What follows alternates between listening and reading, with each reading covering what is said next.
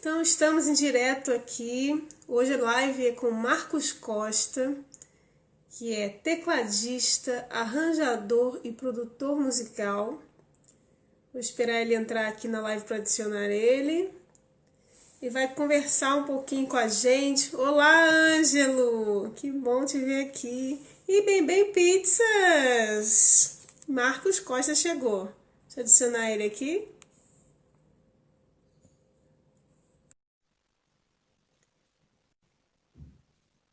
Então, pessoal, hoje a conversa sobre produção musical, arranjo, com o nosso querido Marcos Costa, que acabou de chegar aqui. e aí, Marcos, como é que você está? Tudo bem? Tudo, Tudo ótimo. certo, graças a Deus. Isso aí. Queria te agradecer por ter aceitado o convite, né? Estar aqui comigo hoje, falando Poxa, um um prazer pouco. para mim, cara. Eu que te conheci pelo Instagram, quando eu estava procurando um produtor, né, musical para minha Uma experiência música, legal, foi muito legal. é, para música que eu me dou. E, e sempre ligo para você, né, quando eu tô com alguma dúvida, alguma coisa assim, de vez em quando eu pego o Sim, sim, telefone. Marcos, como é que eu faço isso? Como é que eu faço aquilo? Sim, sim, é legal, é legal. Poxa, acabou criando um, um laço profissional, né? Vamos dizer assim, musical. Com Isso certeza. é, é muito legal, é muito bacana. Então, Marcos, é, eu fiquei curiosa, assim, eu, eu já, a gente já se conhece, né, mas sempre falamos Sim, mais sobre as músicas do que outros assuntos. E eu fiquei curiosa porque você tem 10 anos de carreira, É, eu já né? trabalho com música há 10 anos. Há 10 anos. Antes de trabalhar com música, você trabalhava em outra área? Trabalhei, cara.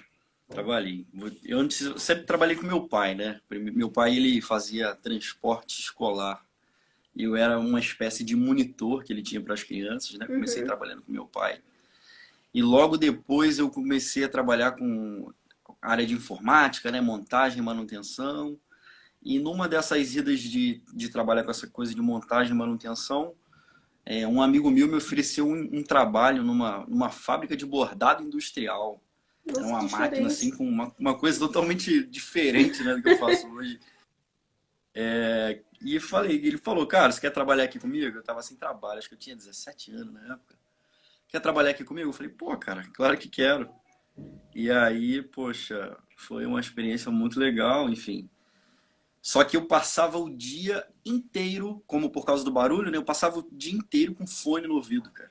O dia inteiro ouvindo música Ouvindo música. sonhando com aquilo. Eu falei, cara, ainda, ainda vou trabalhar com música um dia, entendeu? No tempo vago, quando não tava, quando não tava trabalhando, sempre tava estudando, né? Tocando, Mas, então, enfim, foi nessa época, uma. você já tocava teclado? Tocava. Eu toco na igreja desde novo, cara, com meu pai, né? Enfim, acho que é, comecei com uns seis anos de idade. Meu pai, eu já eu contei essa história aqui já umas duas vezes já nas lives, mas é sempre É. legal ressaltar. pô. Meu pai foi fundamental nessa história é, musical para mim, que meu pai sempre tocou, tocou violão, teclado, né? E, pô, quando a gente era moleque, ele chegava do trabalho e o, e o relax dele era tocar. Uhum. E aí ele tava tocando teclado e o moleque devia ter uns seis anos, pai, deixa eu tocar aí. Ficava perturbando ele, peraí, meu filho, papai tá relaxando agora aqui. Poxa, é um momento que o papai tem aqui e tal. E eu perturbando ele pra caramba. E aí, o que que acabou que aconteceu? Teve um dia que ele falou, tá bom, você vai tocar. E eu fiquei ali naquele negócio de cinco minutos e falei depois, não quero mais não. Ele falou, agora você vai tocar. Agora você vai ficar aí até eu cansar, que se não ficar aí, eu vou te meter o couro. E aí, tô tocando até hoje. Nossa, foi assim então. Foi assim. Foi, foi. Foi meio que na marra o início, né? E, enfim, começamos a tocar na igreja. Um abraço pro meu amigo Marquinho aí, lá da Itália, tecladista também da pesada. É, enfim, foi um, foi uma experiência que foram, foram ao longo dos anos, né? A minha escola foi meu pai, cara, nesse aspecto. Tocando na igreja, tomando esporro, apanhava, mas, poxa, a gratidão toda ele nesse aspecto. Quando você errava, você apanhava? no meio disso. Não, não era muito bem errar, não. Eu cheguei uma época que eu tava meio abusado, né? Meio bagunceiro, queria fazer o que eu queria no instrumento, queria solar Uhum. o tempo todo. E ele, cara, para com isso aí. Aí teve um dia que eu acho que fiquei um pouquinho mais folgado. Eu falei, pô, pai, faz o teu aí que eu faço o meu. Ele nem esperou, passar 10 segundos. Ele já virou o violão, deu uma. O violão bateu na minha cabeça, eu comecei a chorar aquilo no, no meio da hora que a gente estava tocando. Foi uma coisa louca. Tem um amigo meu aqui que era dessa época, o Cristiano, ele tá aí. Ele tá falando, Cristiano apanhava mesmo, eu lembro. Apanhava. Isso é interessante. É interessante que a gente cria disciplina, né? Eu lembro Exatamente. no meu caso, não cheguei a apanhar, mas, mas já, exemplo, queria faltar ensaio, né? Comecei também muito criança, e aí tinha mania de querer faltar ensaio. E aí um dia eu quebrei o pé, cara. Ela falou assim: você nunca mais vai faltar nenhum ensaio. Você vai subir esses três lances de escada com esses gestos no seu pé. nunca mais faltei nenhum ensaio. é. Às vezes a gente é, aprende assim, que... né? Exatamente. Acaba que a gente, cara, vai. No início é ódio, né? Mas depois você vai se apaixonando por aquilo, né, cara? E, pô, hoje a gente não, não vive sem música. A música faz parte da nossa vida, né? Eu não, não me imagino hoje vivendo longe da música, enfim. Exatamente. Trabalhando em outra área, né? E, então a sua influência veio mais do seu pai mesmo, né? E... Muito, muito do meu pai. Enfim, tive, eu tive outras influências né, no decorrer da caminhada, enfim. É, mas a, a influência raiz, né? Quem trouxe a música para perto de mim quando criança foi meu pai. Hum, isso é muito bom. É, acho que é até mais fácil né, de você entrar não sei, de certa forma, né, no mundo da música, quando você tem pais músicos. Acho que isso Sim. Pelo menos já entende um pouquinho era, mais o legal universo, era... né? É, depois que passou essa fase, né, de ah, não quero mais, e depois meu, meu pai sempre começou a deixar o teclado montado em casa, né? E eu ficava olhando aquele teclado, começava a mexer nas demonstrações de teclado, e enfim, isso foi fundamental para treinar o meu ouvido na época, porque eu ficava tentando tirar aquelas músicas de demonstração, enfim. E foi passando o tempo, né? E você vai tomando gosto por aquilo. E quando estava com nove anos, mais ou menos, eu já estava tocando com meu pai na igreja, entendeu? Pegava uma coisinha com um amigo aqui, outra coisinha com um amigo, aprendi a formar um acorde diferente. Enfim, e aí o, o restante da, da, do desenvolvimento foi na igreja, né? Que também é, uma, uma, é um grande celeiro de músicos até hoje. Na igreja, então você começou tocando teclado, mas como produtor musical, né? Ah, isso aí foi muito tempo depois. Muito tempo depois. Porque, enfim, eu já, já tocava, já estava tocando profissionalmente, né? Enfim, como tecladista.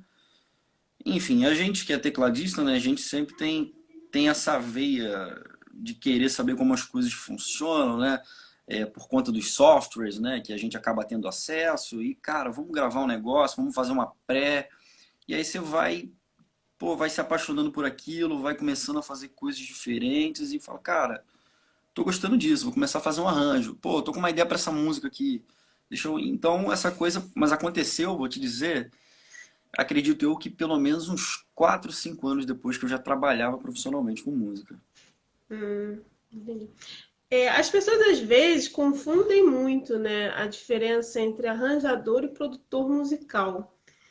Queria que você falasse um pouquinho assim, né, com a sua visão, ainda mais porque você é arranjador e produtor musical, sobre essa diferença. É, enfim, o produtor musical, ele não precisa arranjar para ser o produtor musical, entendeu? Então, enfim, eu conheço grandes produtores musicais que os caras às vezes, enfim, é, não fazem arranjo, mas sabem o que querem, têm uma boa referência, é, ouvem bastante. Então o cara ele ele tá ali para direcionar para onde a música vai, para qual caminho vai, para dar o norte para o arranjador, para dizer qual o som de baixo que ele quer, entendeu? Enfim, essa é a função do produtor musical. O arranjador, no meu ponto de vista, ele é o cara que vai tentar fazer a leitura do produtor musical, transformando aquilo ali em música, colocando uma roupa na música, vamos dizer assim. Sim, entendeu? Sim, sim. O arranjador ele vai vestir a música de acordo com a mente do produtor musical. Entendeu? Ele vai ser o intérprete, vamos dizer assim, do produtor. E, e a grande maioria dos casos, enfim, é, não vou dizer a grande maioria, mas a maioria das vezes eu, as coisas que eu produzo eu sempre arranjo. É raro, a não sei que seja algo que foge um pouco da minha onda, né? Que eu falo, Você acaba sendo os dois sempre, né?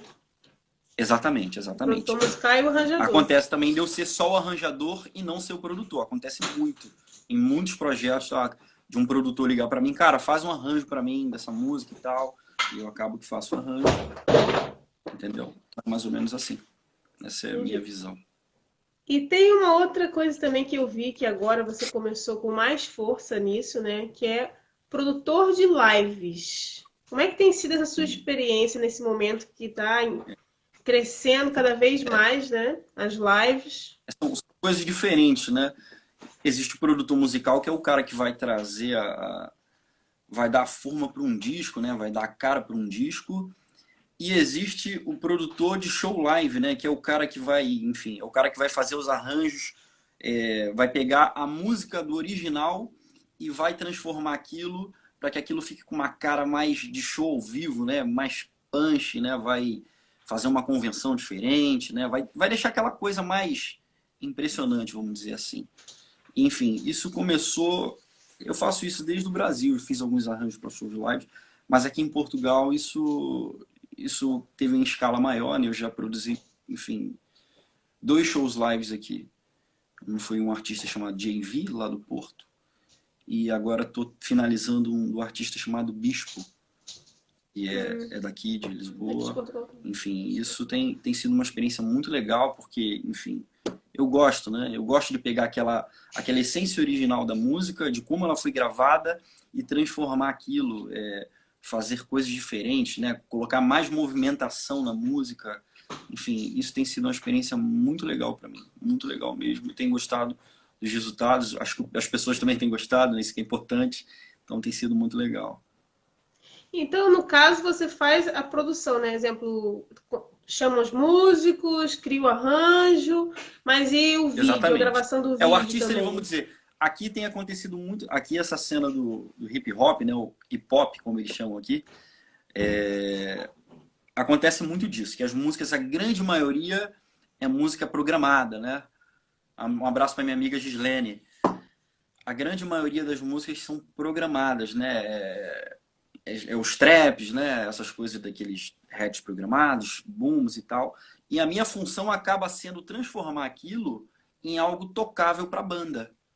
Entendeu? Uhum. Então eu preciso tirar aquela coisa da essência eletrônica. Não vou tirar totalmente a essência eletrônica, porque se o cara, enfim, faz essa, essa vibe do, do hip hop, do trap, aquela uhum. essência tem que estar tá ali. Mas eu preciso inserir músicos ali. Eu preciso inserir um baterista, eu preciso inserir um baixista, ou seja, tocando um synth bass, ou seja, tocando um baixo elétrico, o que seja. Preciso ter ideias para o guitarrista para fazer aquilo tudo é, é, soar bem, né? Enfim, cada um no seu lugar, é, é tendo a essência do arranjo original, mas trazendo aquela, aquilo para o jeito mais live, né? A, a, a tocada é diferente. Uhum. Exatamente. E, enfim, isso que é o diferencial, né? Porque eu acho que não teria muito sentido se ouvir, a não ser que seja eu acho que não, não teria muito sentido se ouvir a música exatamente como é tocada no disco, num show ao vivo. Entendeu? Eu acho que as pessoas esperam coisas diferentes. Se for para ouvir daquele jeito, a pessoa vai lá no Spotify, dá o play e ouve do jeito que tá lá, né? Então, se ela vai assistir um show, pô, tem que ser um negócio diferente. Esse é o meu ponto de vista como produtor de show live. E é outra, outro, outro sentimento, né? Quando você tem a imagem das pessoas quando é ao vivo, o, o andamento às vezes muda, não é? Exemplo, às vezes muda, na gravação você faz um andamento mais lento, no ao vivo você já acelera um pouco mais. Tem que acelerar um pouco mais, exatamente isso aí. Então, todas essas coisas vão fazer diferença para que a, a, a emoção, a, a, vamos dizer, a experiência do público né, seja legal, que o cara, caramba, olha essa música, ela era desse jeito, olha só como ela ficou diferente aqui agora, nessa coisa ao vivo, né? E aquela, aquela imersão do arranjo é, com as luzes, né, com painel de LED, enfim, tudo isso vai fazer a diferença é, dentro de um show ao vivo. Então, da imagem que eu não fiquei tão, tão clara sobre isso. Exemplo, cada músico grava no, no, na sua, no seu estúdio e depois você faz a união dessas imagens. Você está dizendo para o show live? É, como é que é o show? Não, então é um não, local todo mundo junto.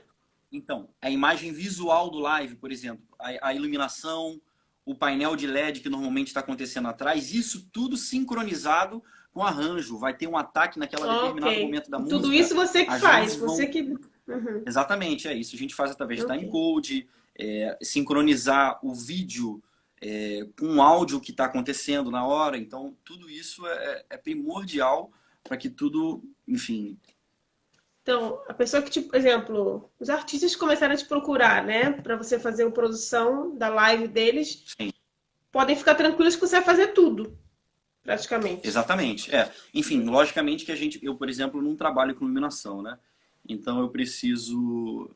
é, eu tenho as ideias, eu faço os arranjos e vou mandar aquele arranjo é, para alguém que trabalhe com a parte da iluminação. Esse cara vai ouvir a música e vai sincronizar todo o áudio, é, toda a luz dele, que é o trabalho dele, com o áudio que eu fiz. Depois disso, ele vai me mandar uma track, que a gente chama de time code, e através do software que eu vou disparar é, as bases né, que a gente vai estar tocando, Uhum. tudo vai estar sincronizado. Ou seja, quando chegar um determinado é, tempo do, da música, do arranjo, o painel de LED vai ter alguma coisa acontecendo junto com o áudio e a iluminação também, entendeu?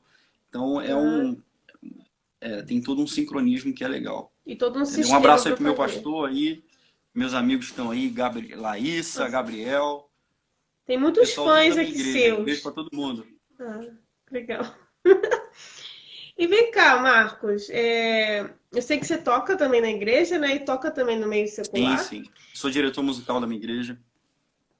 E você trabalhou com um nome que eu fiquei curiosa, que é a Preta Gil, no Brasil. Sim, Como é que sim. foi trabalhar com ela, assim? Foi, foi uma experiência muito legal, enfim, é, foi muito inusitado, né? Porque eu não esperava o contato para fazer.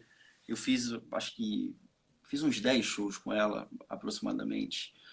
Que um amigo meu, chamado Giovanni, ele, ele era o tecladista dela, e aconteceu que ele falou: Cara, eu vou precisar fazer uma viagem para os Estados Unidos, vou ter que resolver algumas coisas e não vou poder fazer esses shows lá e preciso que você assume isso aí pra mim. Imagine aquele repertório de. Cara, se eu não me engano, na época acho que eram 34 músicas. E, enfim, e não tinha como escrever, porque era muita introdução, muita coisa. Ela toca muita coisa de baile, né? Então, Uhum. muita coisa de metais de teclado. E eu falei, cara, eu vou ter que parar a minha vida um mês para tirar esse repertório, mas vamos nessa. E aí foi o que aconteceu, cara. A gente teve a oportunidade ainda de fazer um ensaio, né? Teve um ensaio Um ensaio pro show. fomos tudo nada. é. Então, ou seja, mas o, o, o pessoal muito organizado lá, o Giovanni Andrade, quero até mandar um abraço para ele, não sei se ele tá aqui, foi o cara que fez essa ponte para mim. O cara muito organizado, me mandou o repertório, me mandou play-alongs para eu estudar o show. Então, na hora do ensaio, tudo já aconteceu já dentro do dentro do que a gente esperava, né? Enfim, é, houve uma é, houve uma, uma imersão para que conseguisse tirar o repertório, né? Eu parei um mês daquilo, todos os dias ia lá, me internava, falei, cara, esse repertório tem que estar embaixo do dedo. Então foi uma, foi uma bateria de shows, enfim, é legal que você faz o primeiro, né? E pô, cara, podia ser melhor. Não, o segundo, aí, e cada show que você vai fazendo, você vai ficando entrosado com o pessoal, né? E a, a coisa vai começando a acontecer no automático. Então, foi uma experiência incrível, foi muito legal. O som lá é muito legal, os músicos incríveis, o- enfim, o estilo de música que eu gosto de fazer, né? Enfim, é uma coisa mais mais pro, pro funk soul, vamos dizer assim, né? Uma coisa mais swingada. Foi muito legal. E que você, então você disse que encaixou um pouquinho no estilo dela também, no estilo desse show dela. No que você Eu- gosta de fazer. Você disse que o que você Exatamente, gosta de fazer, exatamente. né, é o funk, Exatamente. É uma, é uma coisa mais, mais groove, né? Enfim, a gente, a gente que é músico no Brasil, a gente tem que, tem que fazer de tudo, tem que tocar de tudo. Para trabalhar, eu já toquei pagode, já trabalhei no gospel, eu já toquei sertanejo, enfim. A gente tem que se virar. Só que, enfim, a gente não gosta de 100% de tudo que a gente faz, né? De todos os estilos. Sim. Eu, pelo menos, eu tenho coragem de dizer isso. Mas essa vibe é, do show dela, né, dessa coisa mais funk, mais soul, foi muito legal. Que juntou o útil ao agradável. O repertório era bom, tinha algumas coisas de músicas de baile antiga, né? Mas estavam todas Sim. rearranjadas para essa coisa mais groove. Então foi muito bacana. Interessante. E agora, aqui em Portugal, também você trabalhou com David Carreira. Sim, Como é que foi essa experiência? Tive esse prazer de trabalhar com o grande David. É, eu tenho um amigo, né? É um baixista chamado Jackson, um grande baixista. Inclusive, o pessoal que quer aprender harmonia, o Jackson está com material muito legal. Acabou de lançar hoje de um, é, um e-book falando só sobre harmonia para o pessoal que quer, quer aprender mais sobre harmonia. Depois pode me chamar no privado que eu vou mandar o link do, do e-book dele. E ele foi fazer um workshop com a gente lá na minha igreja. Eu, ele, o Josué Lopes, o Cleberson Silva, um grande baterista que também estava aqui em Portugal na época. E a gente não se conhecia. Pô, e fomos lá, começamos a, enfim, a, a tocar juntos, né? Cara, vamos tocar lá na igreja. E ele já estava conhecendo meu trabalho, foi, enfim, foi ouvindo algumas coisas que eu estava fazendo e até que acho, o David precisou de um arranjo para esse novo DVD que saiu agora, se não me engano, ou vai sair nesse ano ainda. E aí aconteceu o contato, é, poxa, a gente se falou, eu e o David, resolvemos as coisas, né? Cara, eu, eu gosto disso, ele é um cara muito decidido, né? No que faz, é, enfim, sabe muito o que quer musicalmente falando, né? Então, Marcos, é isso aqui, isso aqui. David, vou te mandar, vê se é isso. Não, ainda não é isso, cara. A gente vai precisar mexer nisso, nisso, naquilo, entendeu? Então vamos lá, vamos ajustando aqui. Então foi, um, foi uma experiência muito legal, foi muito bacana. Ele é um, é um grande artista aqui de Portugal, né? É um, é um artista com, com muita expressão aqui e também tem um estilo bem bacana. Que isso que você falou agora, assim, é com David Carreira, mas também com, é com a Fábio Carvalho. É uma, é algo que é uma característica é, mas, sua enfim. Como produtor que eu admiro, porque você deixa o artista expressar um pouquinho o que ele Exatamente. deseja, não só fazendo o arranjo, Exato. né? É o que eu costumo falar para só o seu estilo. Trabalho. É o que eu costumo falar para todo mundo, todo mundo que trabalha comigo. É, eu sempre falo isso. Olha, eu não sou um, um um produtor ditador, né? Que é aquele cara, ó, não, eu uhum. vejo você nessa onda, você vai fazer assim, é assim que vai ser e pronto, acabou, entendeu?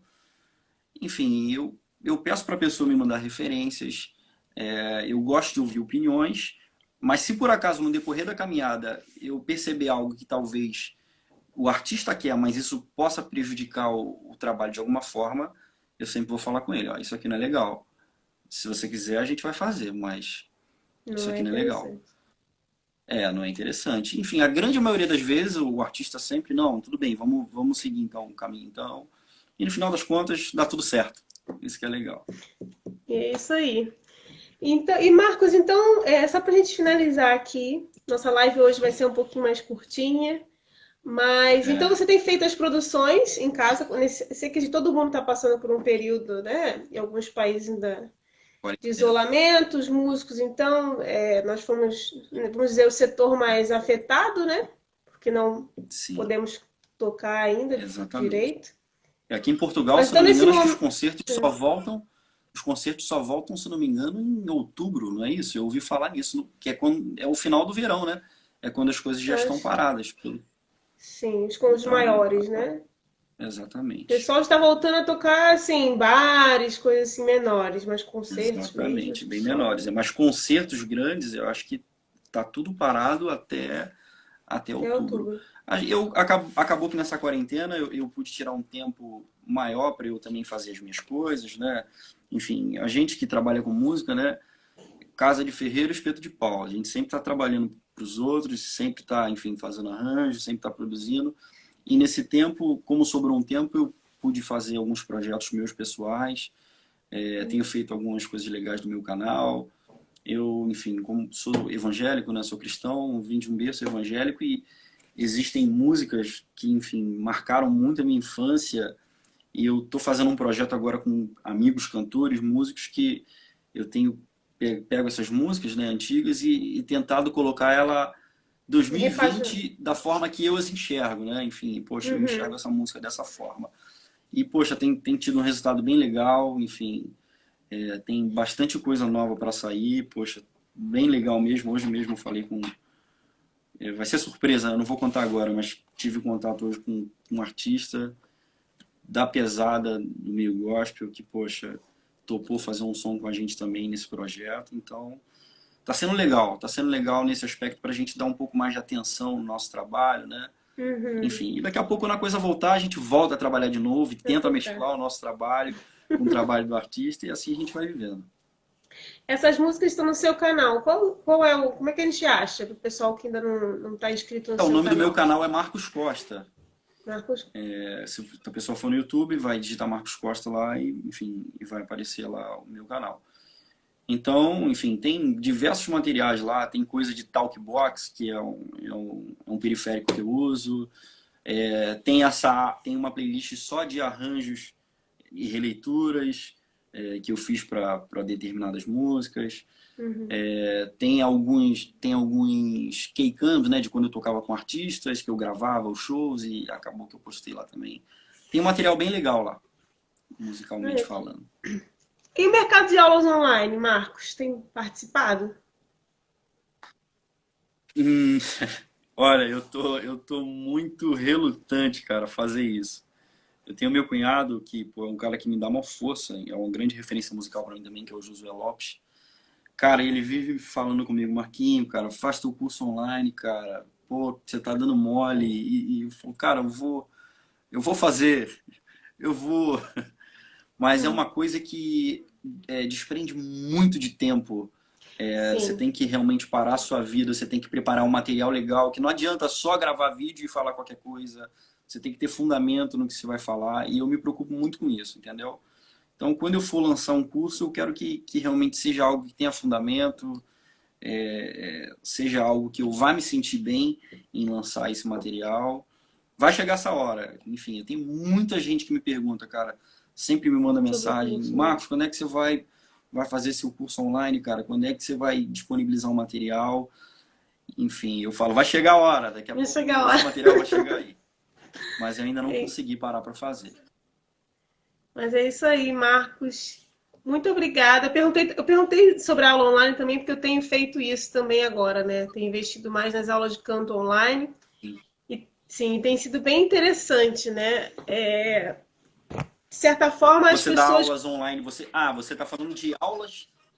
Você está é, falando tem de o curso, online e não de cursos curso, online, né? O curso, o curso online ainda estou escrevendo, também quero lançar, como você falou, né? Bem estruturado. Mas agora estou também fazendo sim. aulas online mesmo, né? Através da, do Skype. Sim, sim, eu dei faço... aulas online, eu dei durante um bom tempo. É.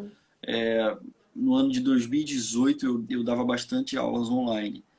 Mas, enfim, acaba que você vai tomando o seu tempo com outros trabalhos, com outras coisas, Sim. enfim, e acabou que eu não consegui dar continuidade.